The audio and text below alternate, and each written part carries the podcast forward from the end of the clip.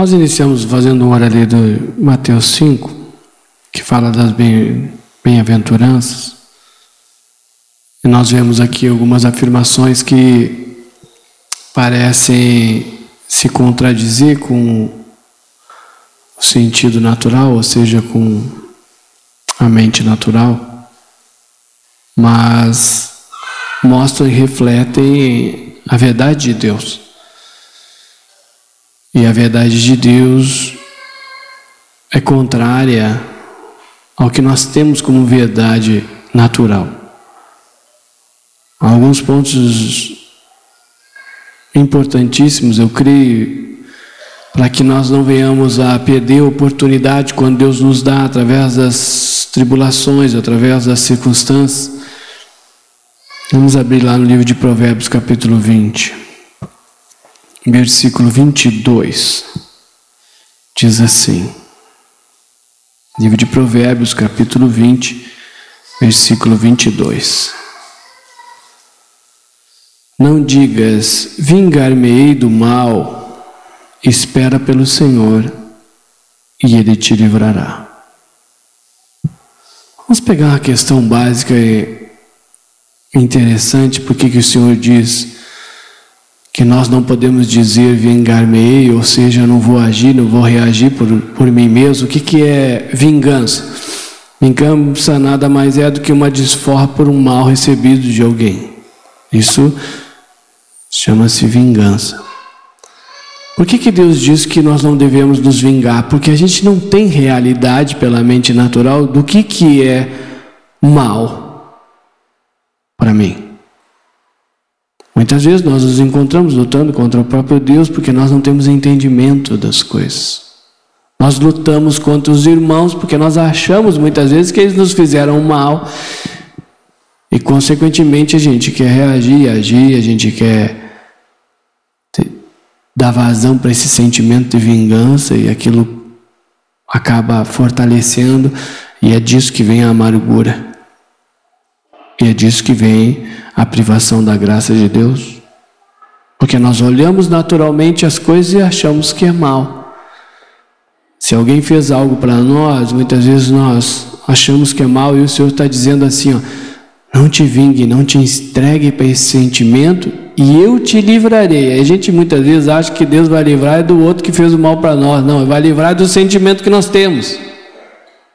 Muitas vezes a gente também distorce a palavra baseado naquilo que a gente quer. Porque o Senhor diz aqui: e Ele te livrará. Irmãos, o maior livramento que Deus pode dar para mim e para você são desses sentimentos malignos, por falta de entendimento. Exemplos de vasos que desfrutaram disso, que foram bem-aventurados, José é um exemplo, amém? Os irmãos fizeram mal para ele? A gente lê e diz: que irmãos, hein? Eu com os irmãos desses. Ele tinha realidade que aquilo não era mal. É por isso que alguns versículos ficam assim, longe do entendimento natural. Alegrai-vos nas tribulações. Que negócio louco é esse? Quem vai se alegrar numa tribulação? Se alegra. Quando não vê a tribulação como sendo mal como vendo a tribulação como algo de edificação. Mas nós falamos em tribulação, a nossa mente já reage, a vontade se manifesta, o emocional tranca e, e nós já criamos uma autodefesa porque nós temos uma noção que aquilo é mal para mim. Por isso que nós resistimos a Deus, porque nós achamos que é mal para nós algumas vezes. É por isso que nós julgamos os irmãos, porque nós achamos que eles são maus, mas eu não tenho realidade do que é mal. Só Deus conhece o coração de cada um. Eu não conheço. Então não tem como eu emitir nada. É por isso que eu não estou isento de fazer aquilo que Deus me determinou fazer, independente do que os outros façam. Porque a pessoa, os olhos naturais, pode estar muito pior, mas Deus tem um propósito tremendo na vida dela. E quer usar você para estabelecer esse propósito. Vamos pegar um outro exemplo bem claro e muito tremendo, que a gente até acha uma historinha bem bonitinha, legal, é Atos capítulo 16. Paulo e Silas, quando foram açoitados e presos, e o versículo 27, logo em seguida, fala da conversão do carcereiro. Você pega essa palavra e você vê o que, que são homens que realmente esperaram Deus livrar eles. Não deram vazão a sentimentos malignos de vingança, de, de justiça própria, de arrazoamento. Eles simplesmente estavam ali porque eles confiavam em Deus. E Deus começou a se manifestar na vida deles, irmãos. E Deus esperava deles exatamente o que eles fizeram. Foram vasos de honra, vasos de edificação na vida desse homem, desse carcereiro. Que era um homem que a gente sabe que naturalmente, aos olhos naturais, estava fazendo mal para eles. Um carcereiro naquela, naquele tempo, creio que não era nem um pouco gentil. Eu creio que ele era bem áspero. Eu creio que ele não tinha nada de bom naquele momento, aos olhos naturais, para dar para Paulo e Silas. Não tinha. Mas eles tinham. E aí é que está a diferença. Você tem, eu tenho. Ou será que não? Porque Deus proporciona muitas vezes as pessoas serem instrumentos de tribulação na minha vida e eu não entendo isso, eu olho como isso sendo mal e aí brota sentimentos, autodefesas, reações, atitudes contrárias aquilo que Deus nos ensina. Eu creio que isso é o que mais está exposto hoje, porque a época agora que o Senhor está trabalhando em nós é exposição mesmo. Porque se eu não sou exposto, não tem realidade, eu fico vivendo um engano, falando bonito, pregando bonito, sem expressão nenhuma. Porque na hora que eu tenho que ser misericordioso, eu não sou. Na hora que eu tenho que perdoar, eu não perdoo. Na hora que eu tenho que perder, eu não perco. Por quê? Porque eu me escondo atrás de uma palavra, eu me escondo atrás de uma letra e eu não libero vida para ninguém. E Deus diz que eu e você temos que entregar a nossa vida assim como Ele entregou. O que é entregar a vida? É você se negar em prol de outros. Agora, não são outros que você acha que vale a pena ou não. Porque a vontade de Deus é que ninguém se perca. Quem muito é dado, mas é cobrado. E aquele que menos tem honra, é o que mais você tem que honrar. Mas a gente não é assim. E chegou naquele momento que o carcereiro viu a situação que estava diante dele, onde Deus criou uma tribulação para trazer ele para Deus e ele naturalmente não suportava. E ele achou uma alternativa de tirar sua própria vida. Uma pessoa que sofre de justiça própria, que sofre e que cede à razão, à vingança, ia dizer, ou nem ia dizer nada, ia só comentar. Viu? Nos bateu, tem que morrer. Se matou. Mas não foi isso que eles fizeram. Não foi. Eles gritaram: Não faça isso contra você. Porque eles sabiam que Deus tinha um propósito na vida daquela pessoa e eles não tinham guardado nada porque eles sabiam que aquela tribulação que eles estavam passando e que Deus de repente usou aquele vaso para ajudar, era porque Deus tinha um propósito, assim como José. José disse para os seus irmãos: Não foi vocês que fizeram isso comigo, foi Deus. Eu não tenho ressentimento com vocês, eu não quero me vingar de vocês. Eu não quero que vocês se quebrem, eu não quero que vocês morram, eu não quero que vocês abandonem a obra de Deus. Porque Deus não quer isso de mim e de você. E aqui, quando eles manifestaram isso, que eles gritaram isso, em alta voz: Não te faça mal nenhum. Que todos aqui estamos. Eles abriram mão do que eles pensavam, do que eles tinham vontade, do que o seu emocional se manifestava. E eu tenho que aprender a abrir mão. Irmãos, Deus chamou eu e você para nós termos uma expressão de pessoas que abrem mão naquilo que elas acham que é certo ou errado, em prol da edificação do propósito de Deus. Foi para isso que Deus chamou você. Você tem alguém que aos seus olhos faz muito mal para você? Pois Deus tem um propósito maravilhoso na vida dessa pessoa. Quer resgatar ela e quer usar, sabe quem? Você. Porque alguém tem que gritar: não faça mal nenhum contra vós. E os irmãos, eu creio que a maioria conhece, os que não conhecem vão meditar depois. Você vai ver que simplesmente aquela expressão deles trouxe uma transformação instantânea naquele homem. Uma transformação de querer aquilo que eles tinham Será que as pessoas que eu convivo têm uma vontade tremenda de conhecer o que eu conheço? Ou será que elas já ficam resistentes porque não querem ouvir o que eu falo? Porque vai chegar uma hora e eu tenho a plena convicção e, e essa hora está perto que a expressão vai se manifestar naqueles que realmente se negam e as pessoas vão chegar correndo e vão dizer: Eu quero isso que você tem. Eu creio que você também crê nisso, amém? Senão você não estava aqui. Que nem foi compartilhado, você vai ficar aqui só para incomodar os outros. Não foi para isso que Deus nos chamou. Depois, trazendo para fora, diz: Senhores, que devo fazer para que seja salvo? Uh, que glória! Esses homens tomaram uma tunda, apanharam e não se vingaram de mim. Eles querem o meu bem. Isso traz um, uma curiosidade, traz um sentimento totalmente diferente daquela linha que a gente vem. Irmãos, porque eu vou dizer uma coisa: tirando os demônios, todo mundo é a mesma coisa.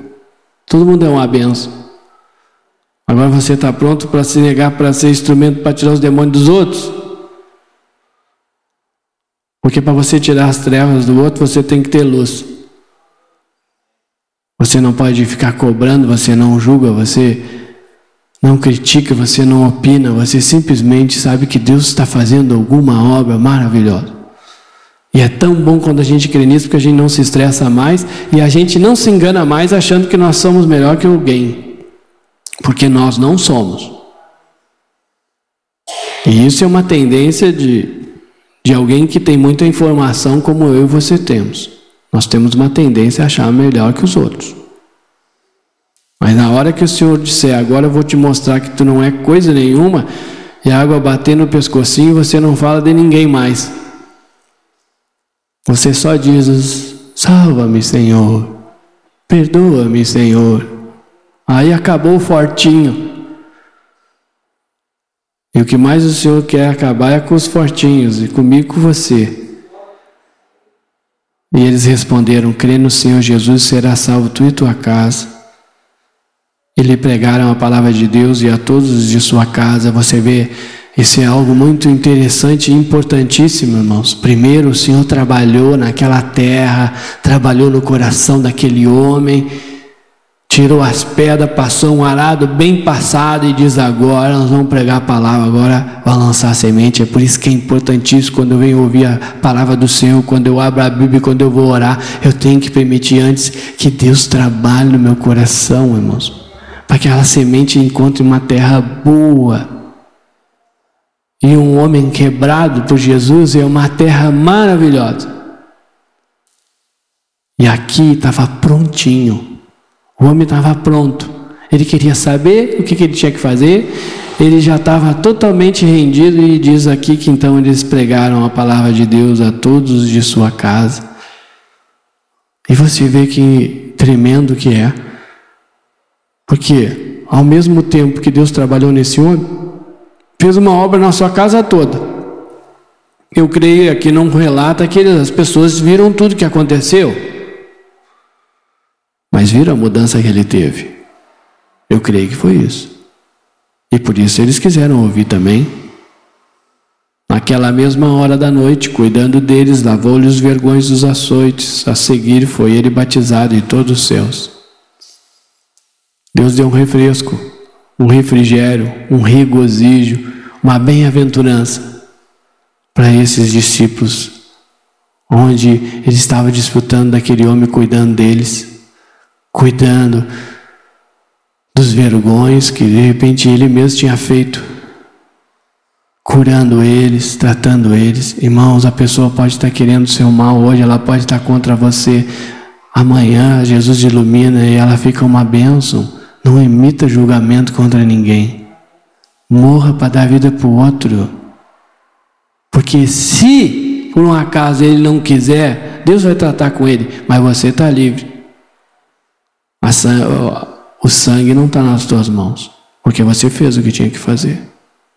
E o que mais Deus me dá paz e mais eu tenho orado é para que realmente a gente não venha ser instrumento de destruição na vida dos irmãos da nossa casa, das pessoas que convivem conosco, porque não foi para isso que Deus nos chamou. Isso tem que nos constranger, irmãos, porque porque a gente não pode agir como o homem natural age, a gente não pode reagir como o homem natural reage. A pessoa está fazendo mal para você, você combate esse mal com o bem. Isso é igreja do Senhor Jesus, isso é corpo de Cristo, isso é vaso de honra. Vaso de honra, irmãos, dá a vida pelos seus irmãos. Isso é vaso de honra. Deus chamou eu e você para sermos vaso de honra. Deus nos deixou esses exemplos maravilhosos desses vasos que negaram a si mesmo para dar vida aos outros. José, quando alimentou e deu tudo que os irmãos precisavam, ele não tinha ressentimento, não tinha desejo de justiça própria contra aqueles homens, contra aqueles irmãos, porque ele sabia que Deus tinha feito uma obra maravilhosa nele, com tudo que ele passou. Com tudo que você tem passado, Deus está fazendo uma obra em você. Deus está oportunizando você a fazer uma obra agora. Você aproveita ela ou não, você desfruta dela ou não. Porque se você se amargura, se você tem um sentido de vingança, se você não, li, não espera Deus livrar você desse sentimento, você acaba morrendo. Mas aí a escolha é sua. E é por isso que, se alguém vai escolher, irmãos, morrer, não vai ser por mim e nem por você. Vai ser por escolha própria, não vai ser por mau testemunho meu e seu. Não deve ser. Não foi para isso que Deus chamou você. Se você tem que sofrer dano, sofra, porque Deus é fiel. E é por isso que Ele colocou as bem-aventuranças. Porque ninguém gosta de chorar, ninguém gosta de sofrer, mas o Senhor diz: Feliz tu será. Se tu chorar por mim, se tu sofrer por mim, se você morrer por mim, feliz você será. Porque as bem-aventuranças são aqueles que choram, aqueles que sofrem, pela edificação do propósito de Deus, não pelos, por si mesmo.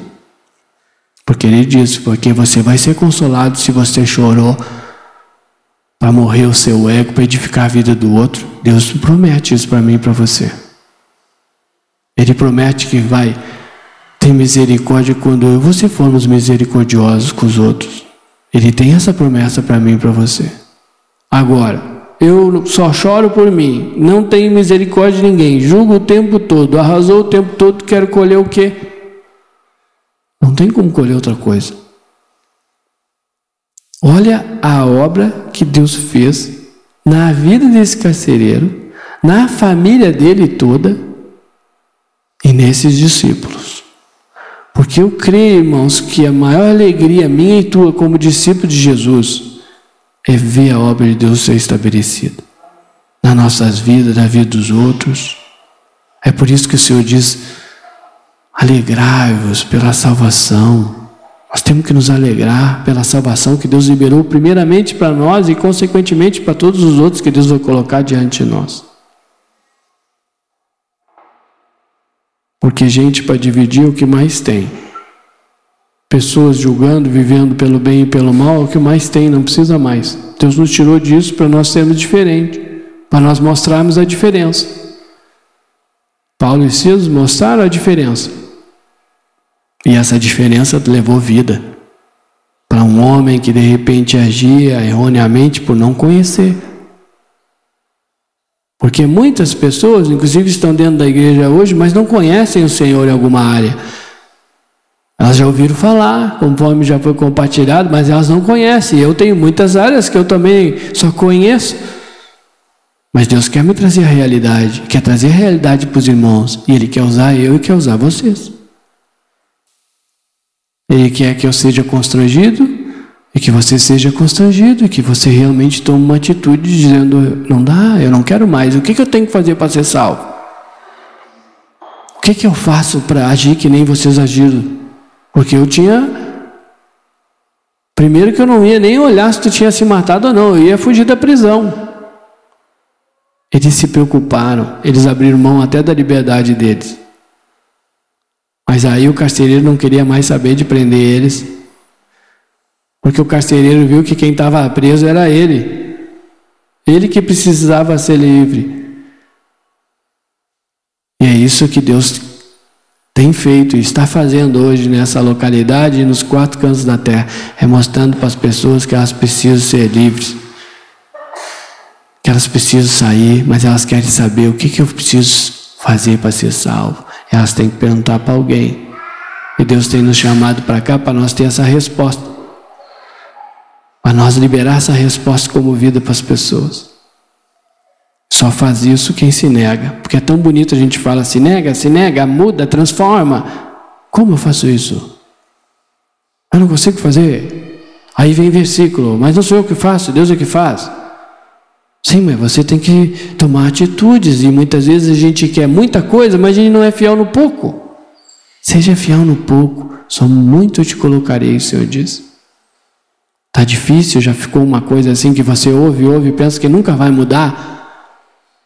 Exercite o pouco, irmãos. Peça para Deus mostrar o que, que você precisa hoje. Abrir mão. E você se empenhe nesse hoje, você se empenhe nessa coisa, você lute, você se esforce, você se negue, e Deus vai honrar você nisso, e depois Ele vai trazer mais experiência, vai trazer mais esperança, e aí você vai, e você não vai ficar parado. O problema é que a nossa mente voa muito longe, depois a mente diz para mim e para você: não vai dar. É claro, ninguém mandou olhar lá na frente, eu tenho que se, viver o hoje. Porque quando eu vivo hoje, eu vivo por fé. Porque se eu estou vivendo hoje é porque eu tenho esperança no amanhã. Não estou viajando em amanhã. É por isso que a fé não tem nada a ver com lógica. Todo dia eu vivo por fé. Um dia após o outro. Cada dia traz o seu próprio mal. Então está tudo claro e Deus espera de mim de você isso. Eu tenho que olhar para aquilo que eu acho que é mal e dizer não é mal, porque a Bíblia diz, a palavra do meu Deus diz, que tudo coopera e que isso tem algo para mim. Quando você olha para a pessoa e dá aquele sentimento de vingança, de fazer algo, de não tolerar você, eu sinto isso, mas a palavra do meu Deus diz que isso tem um propósito para mim e para essa pessoa também.